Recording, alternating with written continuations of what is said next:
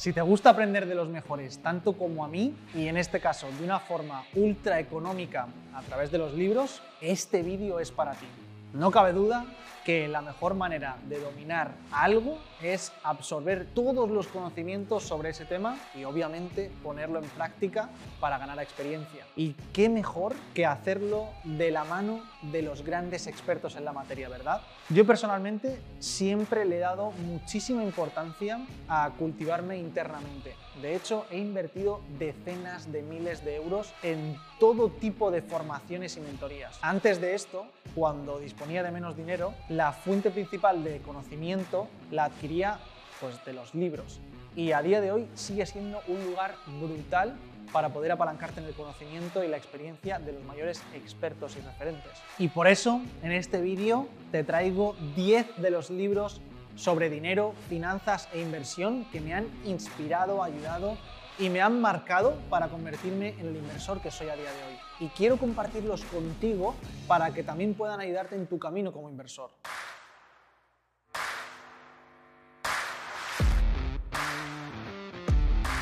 Aloha, encantado de tenerte por aquí de nuevo en mi casa virtual al que llamamos canal de YouTube. Mi nombre es Adrián Bernabeu, soy fundador del Máster de Inversores y de otras empresas relacionadas con la inversión y la educación financiera. Y por ese motivo me hace tanta ilusión hacer este vídeo, ya que los libros son uno de los mayores manantiales de educación y conocimiento. Hace años odiaba leer, literalmente lo odiaba, me costaba barbaridades terminar un libro, hasta que encontré aquellos libros que me atraían y generaban curiosidad real en mí. Si te paras a pensarlo, eh, algunas personas han tenido el valor y la energía de depositar toda su experiencia de vida y conocimiento en un simple libro para que nosotros podamos absorberlo. O sea, cada vez que lo pienso me parece alucinante. Así que vamos a ver cuáles son esos libros top relacionados con el mundo de la inversión que he elegido para que podamos absorber como esponjas. Por cierto, antes de empezar, te adelanto que al final del vídeo te cuento cómo puedes absorber todos esos libros en menos de una semana. El primer libro es El Camino a la Libertad Financiera de Bodo Schaffer. Este autor no es muy conocido, es un autor alemán, pero sin duda fue uno de los primeros libros que me leí relacionados con el mundo de las finanzas y me transformó totalmente. Es súper sencillo, muy claro, muy ordenado, va muy al grano y es de gran utilidad. En el libro se dan claves personales y financieras para alcanzar un buen estado económico y de plenitud ¿no? en, un plazo de tiempo bastante considerable. Ya veréis que que no es ni muy amplio ni muy escaso, lo ha pensado muy bien Modo. También te enseña a invertir en bolsa de manera muy simple. El libro número 2 es Piense y hágase rico de Napoleón Hill. Es el clásico entre los clásicos para aprender acerca de el dinero en general, ¿no? Sí, es un libro un poco más antiguo, pero sigue teniendo información que interesa de verdad, sin importar el tiempo que pase. Y también toca algunos temas pues más metafísicos como la utilización de la ley de atracción y temas que son muy interesantes. Napoleón Hill no se inventó esto, hizo un mega estudio de los mayores millonarios de la época, les hizo entrevistas durante años, incluso estuvo muy cercano al mayor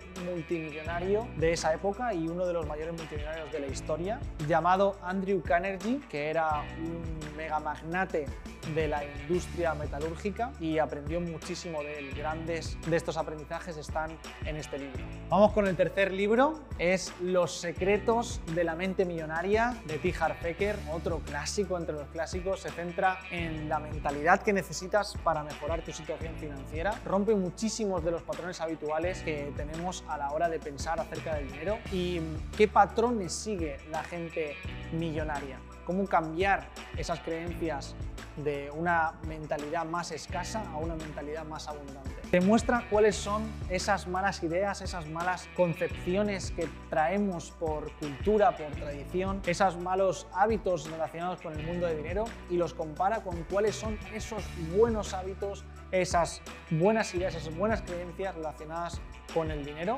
para que podamos cambiar de unas a otras, además de que nos explica cómo enfocar y cómo lo enfocan las grandes mentes multimillonarias y nos inspira a poder emularlo.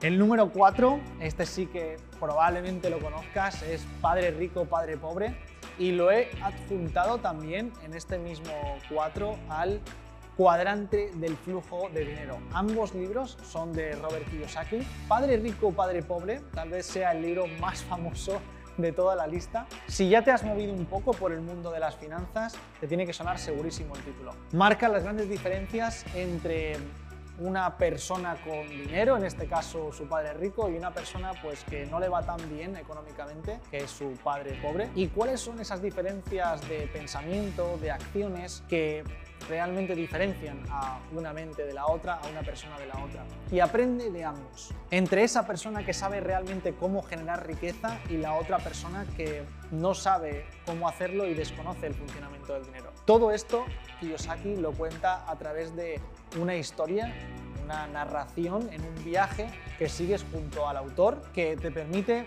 pues plantearte muchos aspectos sobre tu conducta y tu pensamiento en base a estos personajes. Y este libro tiene una continuación con el cuadrante del flujo de dinero, que también es de Robert Kiyosaki, donde habla de los cuatro cuadrantes, esos cuatro cuadrantes en los que se distribuye la población por completo a nivel monetario y cómo utilizan cada uno de los cuadrantes el dinero o la generación de riqueza.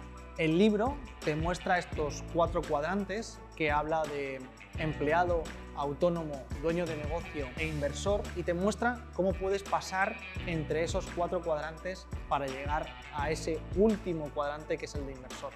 Este es uno de los libros que más me influyó a la hora de plantearme la pregunta de cómo puedo hacer para llegar a ser inversor y de replantearme el hecho de cómo acortar ese camino para vivir en ese cuadrante. Me ha influenciado tanto que ahora mismo soy inversor como tal y en ese momento no tenía ni idea de cómo hacerlo. El quinto libro es El patrón Bitcoin, la alternativa descentralizada a los bancos centrales de Saifden Amous, un libanés economista y a mí este libro me encanta. O sea, de verdad me encanta. Es 100% recomendable y aunque en el título aparezca la palabra Bitcoin, ¿no? Como central, solamente tiene un capítulo que habla de esto. El último capítulo de los 10 que tiene, solamente en el décimo habla sobre Bitcoin y lo que hace es un resumen de toda la historia del dinero, desde que se crea el dinero como tal hasta la actualidad y por qué tiene sentido el dinero actual y hacia dónde vamos. Ya te puedes hacer una idea. Utilizamos el dinero a diario pero desconocemos cómo ha llegado a nuestras vidas, y por qué tiene tanto valor para nosotros, ¿no? ¿Por qué es tan importante en nuestra sociedad? Esto nos ayuda a valorar según qué tipo de cosas para el ser humano y nos ayuda a tomar decisiones a la hora de invertir porque entendemos qué es lo que tiene valor y cómo los humanos le damos valor. Cuando entendemos realmente qué características y qué indicadores nos muestran aquello que tiene valor y podemos distinguirlo de lo que no, podemos tomar decisiones mucho mejor acerca de dónde poner nuestro dinero o de dónde no ponerlo a la hora de invertir. El sexto libro, El hombre más rico de Babilonia, de George Samuel Clashon.